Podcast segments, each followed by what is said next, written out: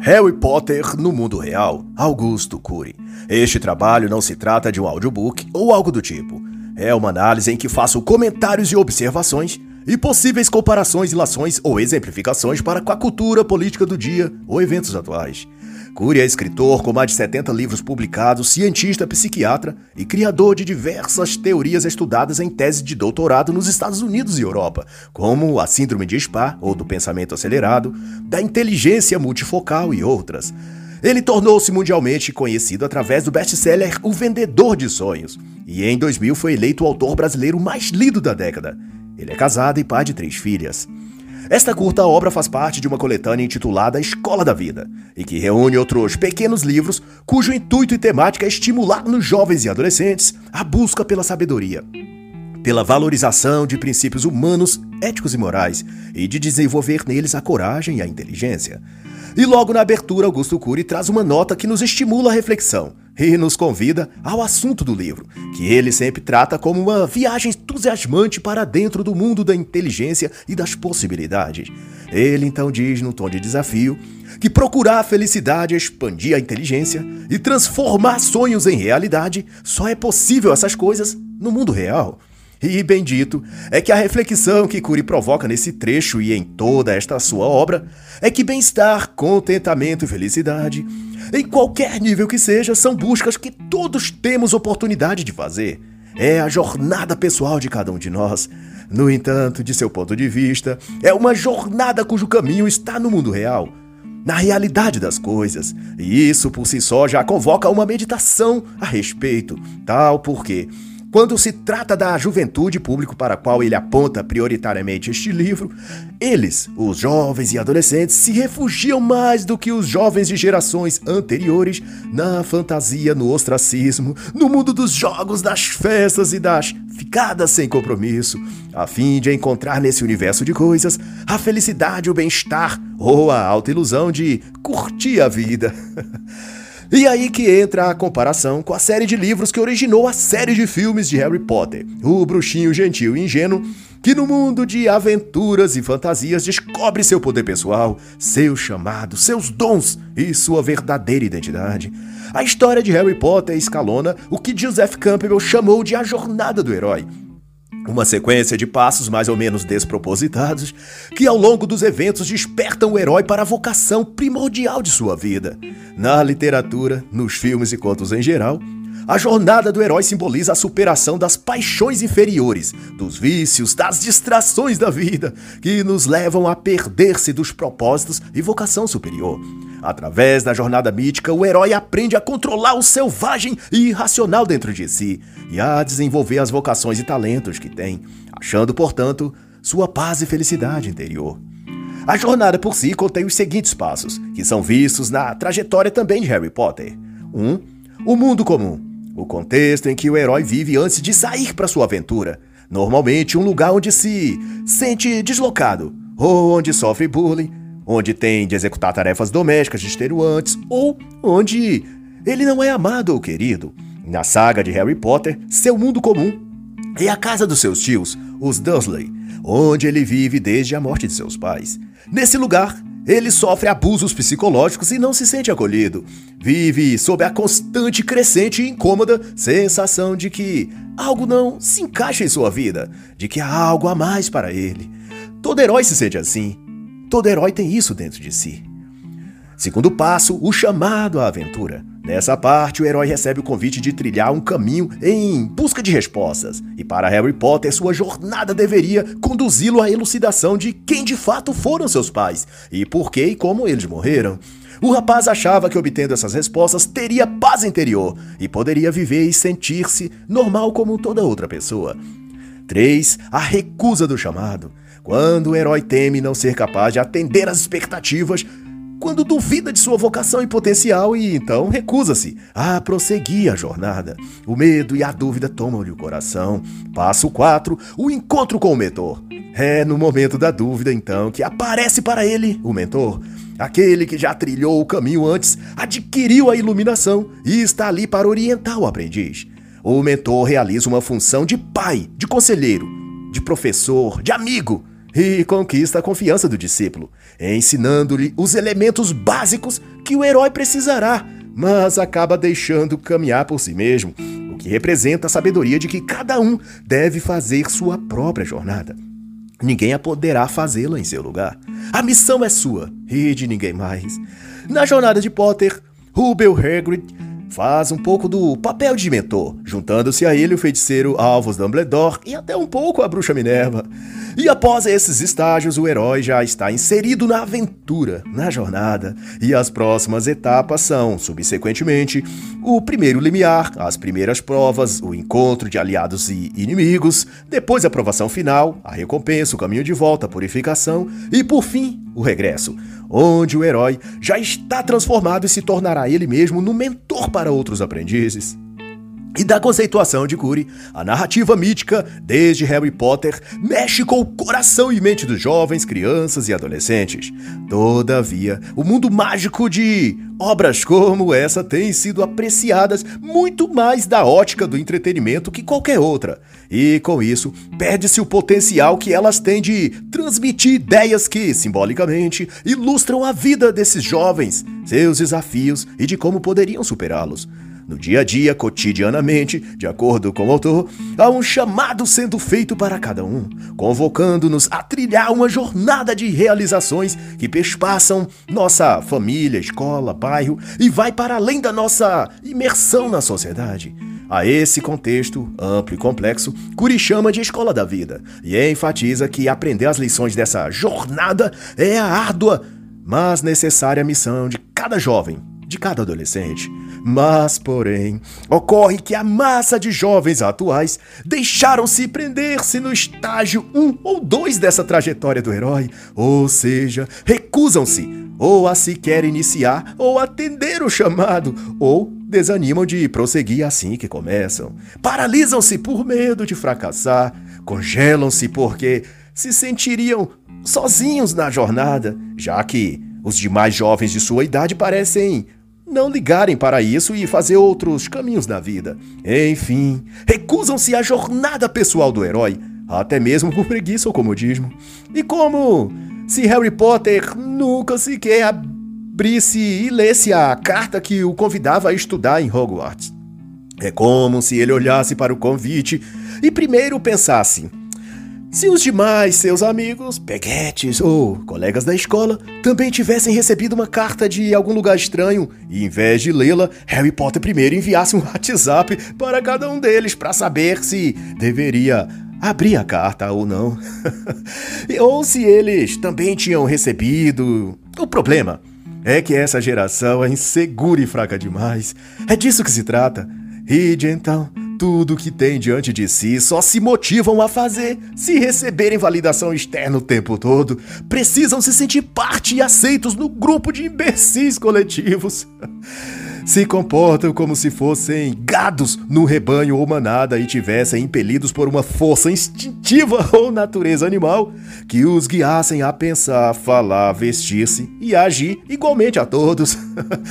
Trazendo para o ano de 2022, numa alegoria minha e não do autor, vede e tente responder o que significa a faixa etária adolescentes e jovens vestirem todos calças caindo e folgadas, em que seguram com uma mão enquanto gesticulam com a outra, enquanto conversam usando muitos palavrões e gírias.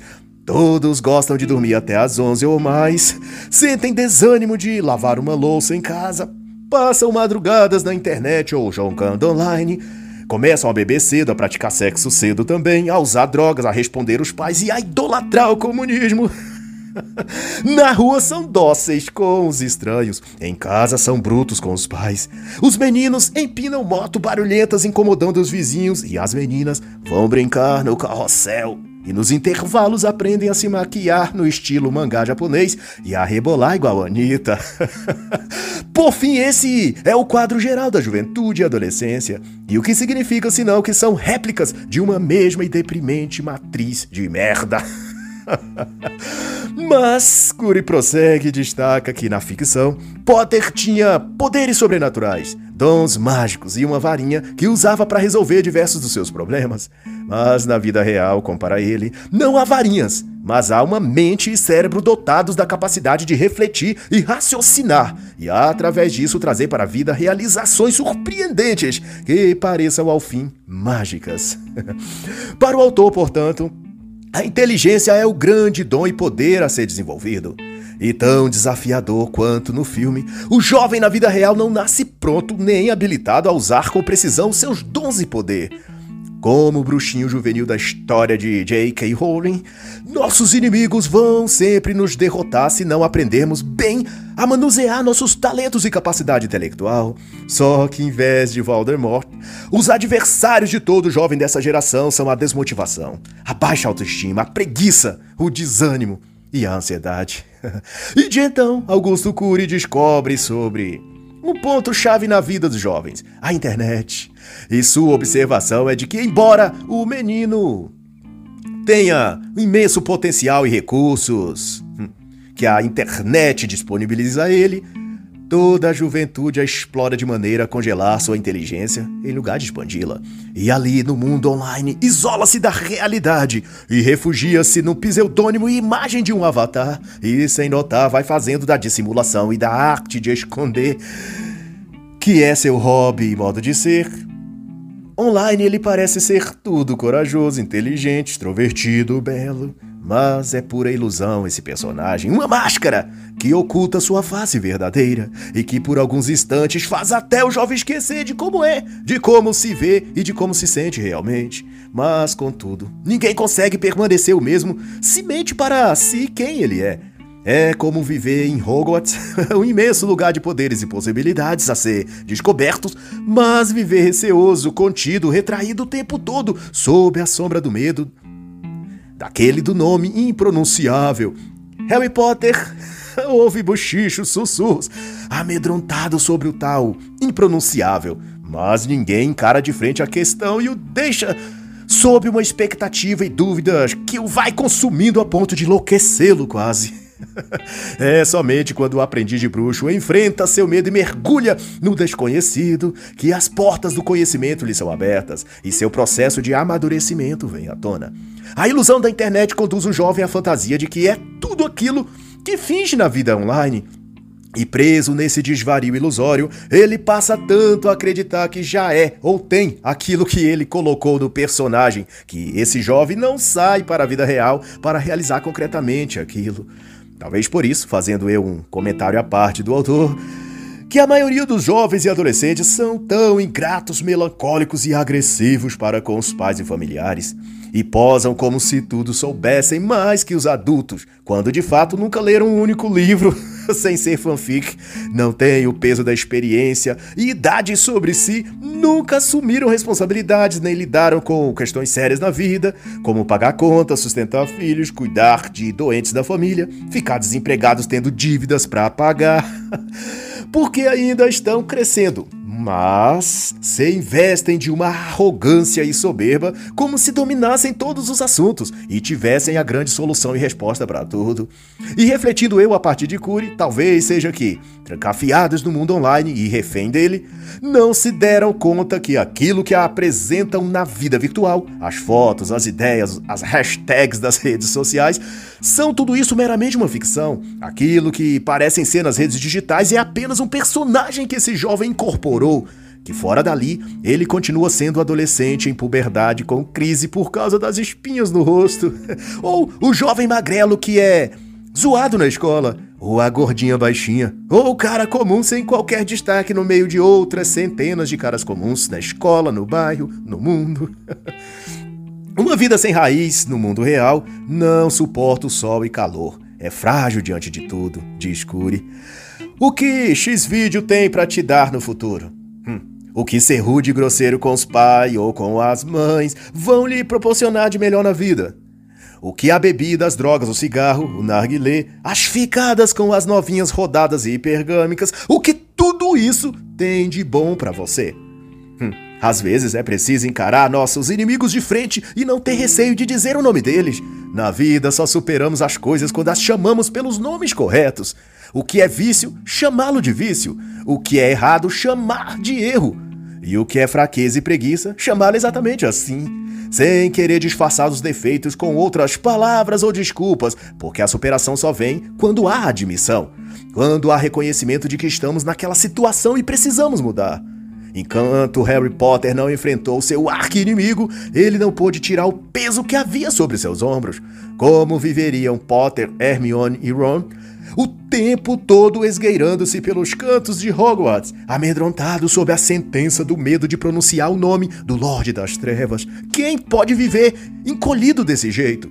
E daí que dizer o nome de Voldemort às vistas dos comensais da morte atrairia o Bruxo das Trevas. Pior do que a guerra é esperar indefinidamente por uma que não se pode evitar. É a mídia que apelida de nomes suaves todas as manias, vícios e fraquezas que os jovens têm. Chamam de desalento aquilo que eu e você sabemos que é apenas preguiça. Chamam de depressão aquilo que não passa de falta de vergonha na cara, falta de objetivo e de força de vontade para enfrentar o inimigo e vencer. Valdemort é o nome do seu inimigo, Harry Potter. Vai, meu jovem, acorda para a vida. Chama pelo nome certo o seu problema e lute e vença ele.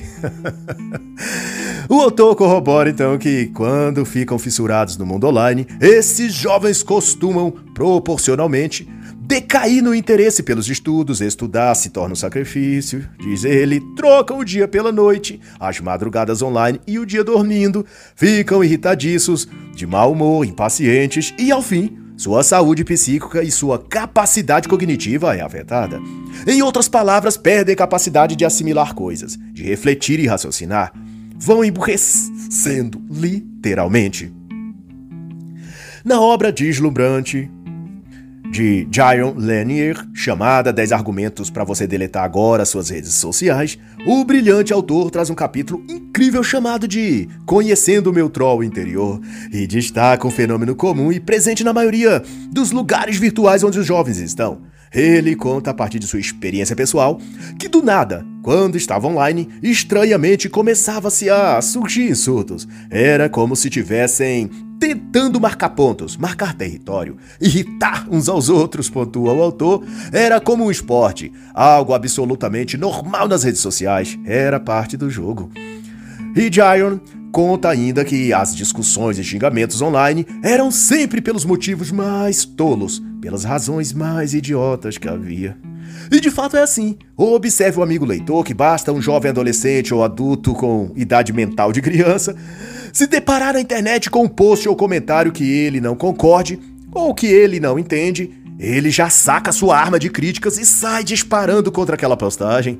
Ele não resiste ao ímpeto de causar mal-estar a quem fez o comentário ou a postagem. É o jovem guerrilheiro virtual, o coringa moderno das mídias digitais, vingando os pobres, rejeitados e oprimidos, tentando tornar a outra pessoa tão infeliz e deprimida quanto ele. é o Coringa revolucionário. E tudo, é claro, se torna um círculo vicioso. Quanto mais horas na internet, mais desinteresse na vida real, mais cansaço, mais fadiga, mais irritação. E um leque de oportunidades perdidas até que, porta após porta, se fecha e ele termine totalmente sem esperança, sem ânimo e sem sonhos ou perspectivas, pois os melhores dias de sua juventude terá se passado.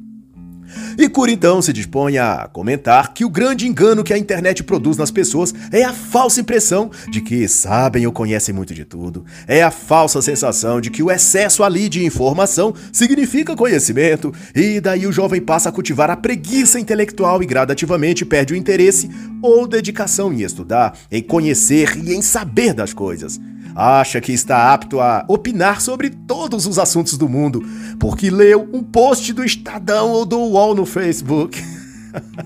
ou se convenceu de que matemática é fácil e desnecessário de se praticar, porque no topo de seu castelo de arrogância, o jovem retira o celular do bolso e digita na calculadora virtual os cálculos de que precisa, e o resultado na tela ele exibe como se tivesse sido fruto de um acurado raciocínio em sua mente.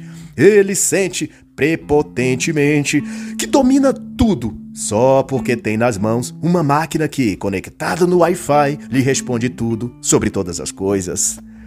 E o que o jovem dinâmico não percebe é que, à medida que mais as coisas, informações e conhecimento passa pela tela de um celular ou computador, menos disso passa por seu cérebro e mente, e consequentemente, menos inteligente esse jovem fica, menos coisas ele sabe, e sobre menos assuntos ele é capaz de entender e discutir.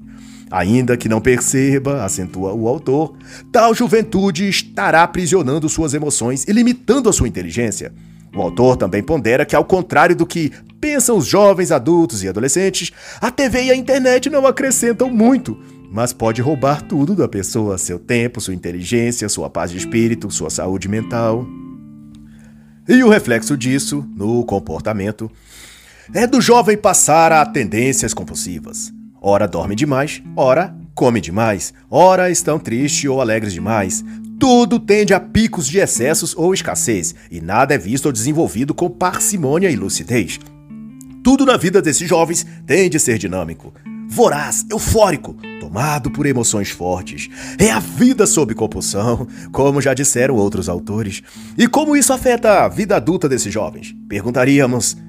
A resposta, para ser curto, é gerando uma sociedade de homens apáticos, frágeis, burros, covardes, incapazes de preservar valores que sustentaram a própria existência humana desde sempre.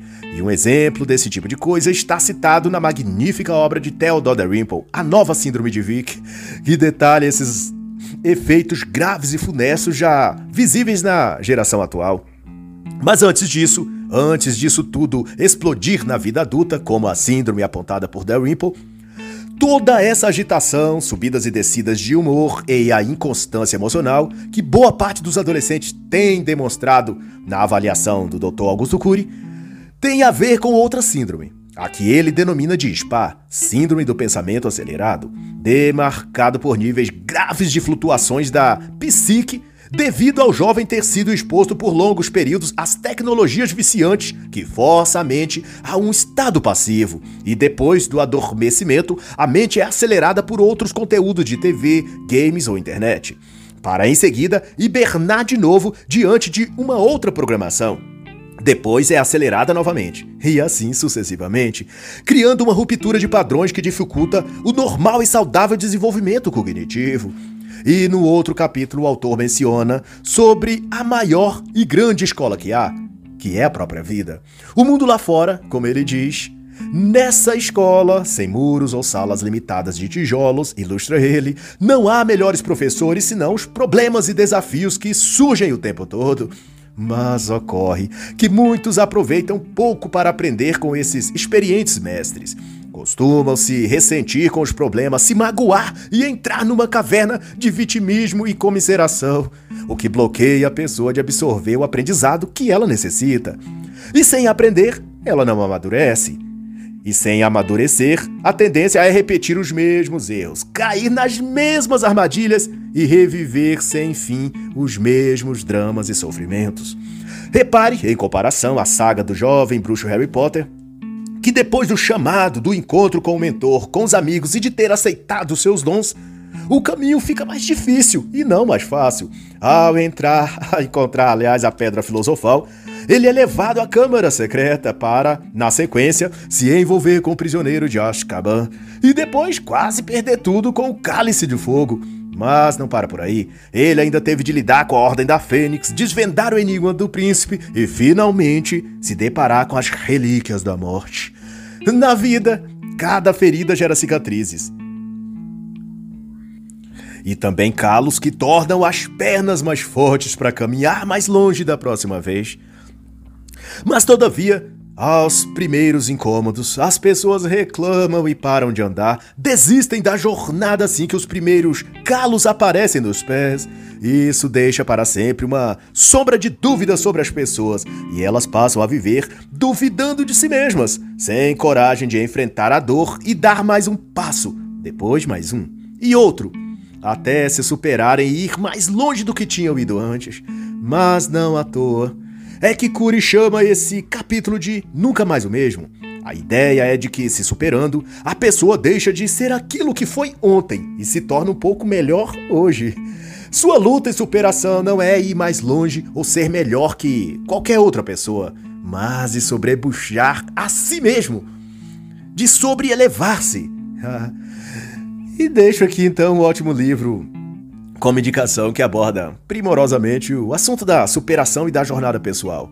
Digo a obra Não Pode Me Machucar, do ex-Navy SEAL aposentado David Goggins.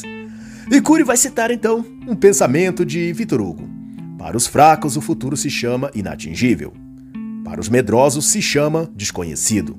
E para os valentes, o futuro se chama oportunidade. E também, uma observação do autor merece aqui comentários, e ele elenca que algo fundamental para uma mudança de vida é o compromisso emocional com aquilo que estamos a fazer. Exemplo, se a pessoa tem um trabalho, uma tarefa, por mais simples que seja, trocar uma lâmpada, vamos supor, a pessoa deve fazê-la imediatamente, sem postergar ou com desinteresse empurrando para depois. Ao fazer, deve pegar a escada ou o que seja, limpar a escada, se ela estiver suja, e jogada num canto, fazer a troca da lâmpada, retornar a escada para o seu lugar devido, descartar a lâmpada velha e aproveitar e recolher todo o lixo da casa e jogar fora também, limpar o lugar onde ficou a escada se tiver sujado e se oferecer para qualquer outra tarefa que esteja necessitando na, na casa. Seja isso na própria casa da pessoa, de um parente ou de um vizinho. Isso se chama compromisso emocional. É a pessoa envolver-se com algo ao qual se dispõe a fazer. Nunca fazer com displicência e preguiça, querendo que acabe logo pra voltar para o videogame ou celular. Tudo que for fazer, dê o seu melhor para o resultado também ser o melhor. E isso vale para absolutamente tudo: lavar as louças em casa, limpar o banheiro, arrumar o quarto. Se tudo que se for fazer a pessoa, o jovem principalmente, se empenhar a ser o melhor que faz aquilo, ele cria um padrão mental de sempre buscar excelência. E isso se refletirá nos estudos, no namoro, na profissão e no futuro. Também no casamento ou criação dos filhos, se você é filho, seja o melhor filho que já existiu. Se é pai ou mãe, seja também o melhor. Se é pedreiro, eletricista, engenheiro ou entregador de pizza, faça o seu melhor serviço cada vez que o estiver executando. Deixe de lado a busca pela recompensa. Não faça o seu melhor apenas se a recompensa for boa. Se o dinheiro valer a pena, faça o melhor porque você é o melhor. Dê ao seu nome o peso da excelência. Se destaque pelas qualidades pessoais morais, depois profissionais. Não seja como um cão adestrado que só deita e rola se ganhar um saboroso biscoitinho. Seja motivado por uma personalidade de ser e buscar ser o melhor o mais honesto, o mais técnico, o mais compromissado.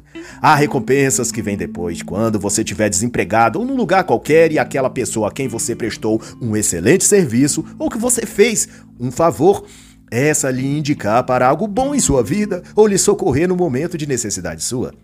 E há também recompensas que são de nível interno. A satisfação de ver algo bem feito e de ver a felicidade das pessoas que foram beneficiadas por seu esforço e trabalho ou ajuda que você deu. Esse sentimento de autorrealização é algo que lhe dotará de força e garra e será o seu impulso em diversas outras coisas que você viverá na vida. E tudo isso começa pelo simples gesto de fazer bem aquilo que está ao seu alcance. Como arrumar o seu quarto, por exemplo. Digo fazendo menção à excelente obra 12 Regras para a Vida, de Jordan Peterson, qual deixo a indicação de leitura. E a lição informada pelo autor aqui é essa. Que na escola da vida, cada instante e acontecimento é uma oportunidade de conhecimento e aprendizado.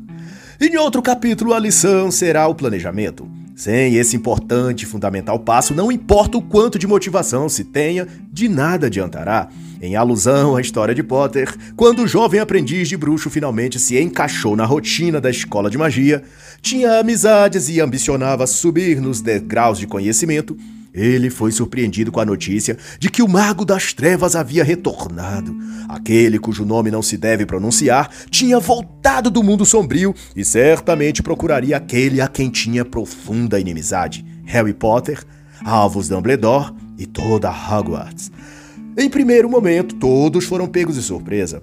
Há cinco anos Potter estudava em Hogwarts. E tudo parecia bem demais para ser verdade. Eles pensavam nos campeonatos esportivos, montados em vassouras, nos simplórios romances juvenis, na escalada do saber mágico e feitiços. Mas no sonho a qual tinham se preparado para viver, não havia as partes ruins e difíceis. O quanto aquele lugar estava protegido. Quem vigiava o local? Como protegeriam os alunos? Quem deles tinha treinado anos arduamente para fazer frente ao Senhor das Trevas se ele voltasse? Enfim, Todos passaram tanto tempo pensando nas brincadeiras e distrações, nas coisas alegres, nas aventuras, que não pensavam nos contratempos, nos perigos, nas coisas ruins que poderiam lhes acontecer. E como consequência da falta de planejamento, Harry Potter acaba sendo atacado por dementadores e é forçado a usar magia. O feitiço do patrono para se defender, o que lhe resulta mais tarde na sua expulsão da escola de magia por utilizar magia sendo menor de idade e sem autorização. Augusto Cury, por sua vez, ilustra esse fato com a história real de Fernão de Magalhães, um bravo navegador português que aventurou-se pela coroa espanhola em 1519 a cruzar os mares, dando a volta à terra numa viagem marítima. Cury aborda que 265 marinheiros comemoraram no dia da partida o que para eles seria só uma grande aventura. Descobririam lugares inexplorados, conquistariam riqueza e fama, teriam seus nomes nos hall da história e as mulheres a seus pés fariam fortuna, com certeza. Mas empolgados com as possíveis e pretendidas partes boas, não atentaram eles para o devido e imprescindível planejamento de viagem. Para quanto tempo a comida daria? Que tipo de eventos naturais, ondas e, e vendavais a embarcação suportaria. Há médicos a bordo? Há instrumentos de navegação suficientes? Equipamentos para manutenção se algo der errado? Quais ilhas conhecidas navegariam próximo no caso de precisarem atracar para cuidar de alguma avaria no barco? Ah, sim, havia muita vontade, mas pouco planejamento, muito esforço mas pouca preparação. E o resultado trágico foi que, após três anos navegando, fome, doenças e mortes, apenas um pequeno barco conseguiu retornar. Em 1522, com apenas 15 marinheiros, desnutridos, convalescidos e à beira da morte. o entusiasmo deve ser nutrido com planejamento.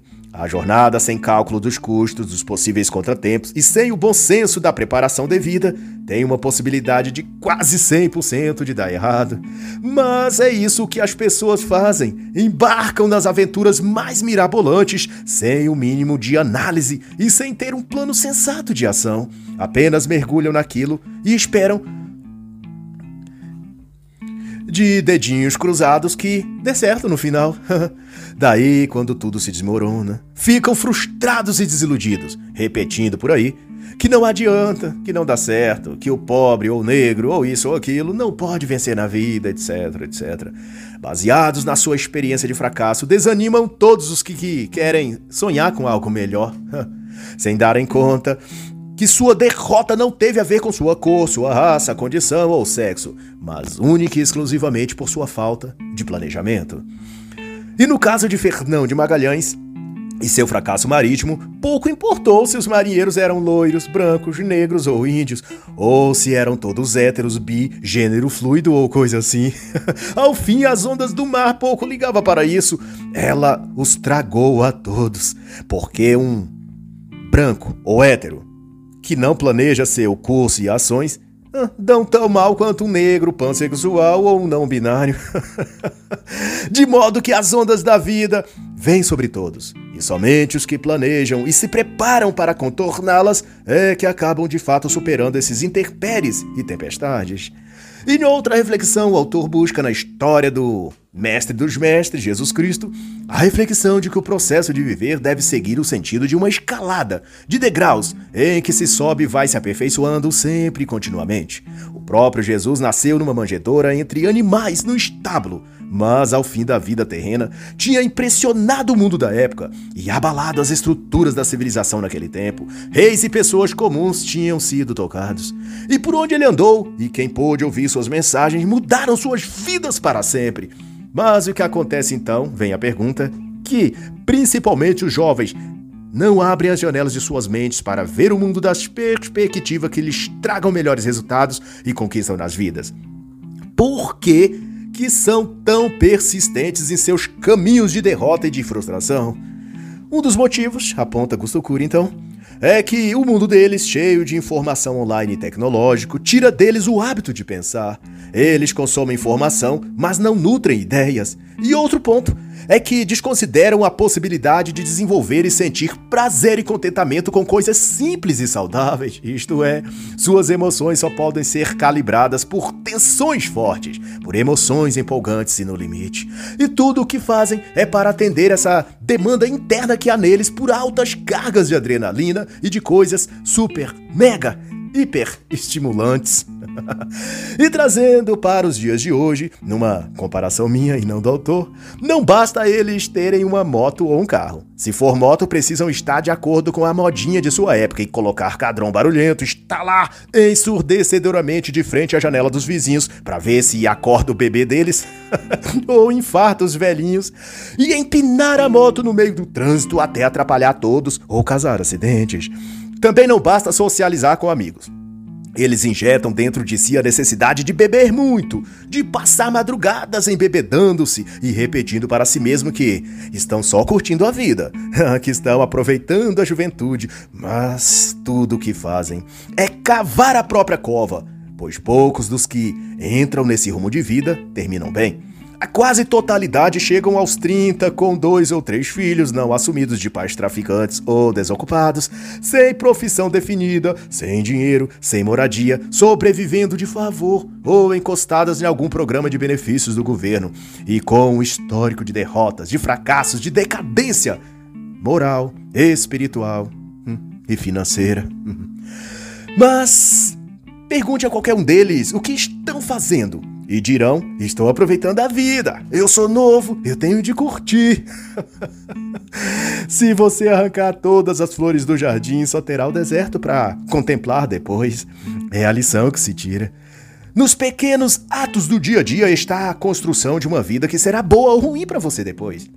A verdadeira mensagem que todo jovem deveria repetir a si mesmo diariamente é: Estou novo, preciso plantar para colher depois. E Curi lamenta quando fala das algemas da emoção. Que essa ideia ou desculpa que os jovens insistem em contar de que estão curtindo o momento já levou muitos deles para as drogas, vícios, crimes e gravidez precoce. É um buraco sujo que existe no percurso e que todos sabem que há, mas que gostam de pular dentro porque todos fazem isso. E eles não querem ser diferentes e, no entanto, falam para si mesmo que podem e conseguem sair de lá do buraco sujo a hora que quiser. mas é difícil ver isso acontecendo. Eles saindo do buraco. Os vemos entrando, mas saindo de lá hum, é muito raro de se ver. e isso também é analisado pelo autor. O estranho feito dos jovens millennials X, Y que pulam no mar agitado e acham que vão conseguir vencer as ondas sem qualquer embarcação, apenas contando com o pensamento positivo e com a repetição do mantra de que são jovens e têm de aproveitar a vida. Mas a vida, embora ignorem o que os adultos falam, não é para ser aproveitada ou curtida, mas desenvolvida, construída.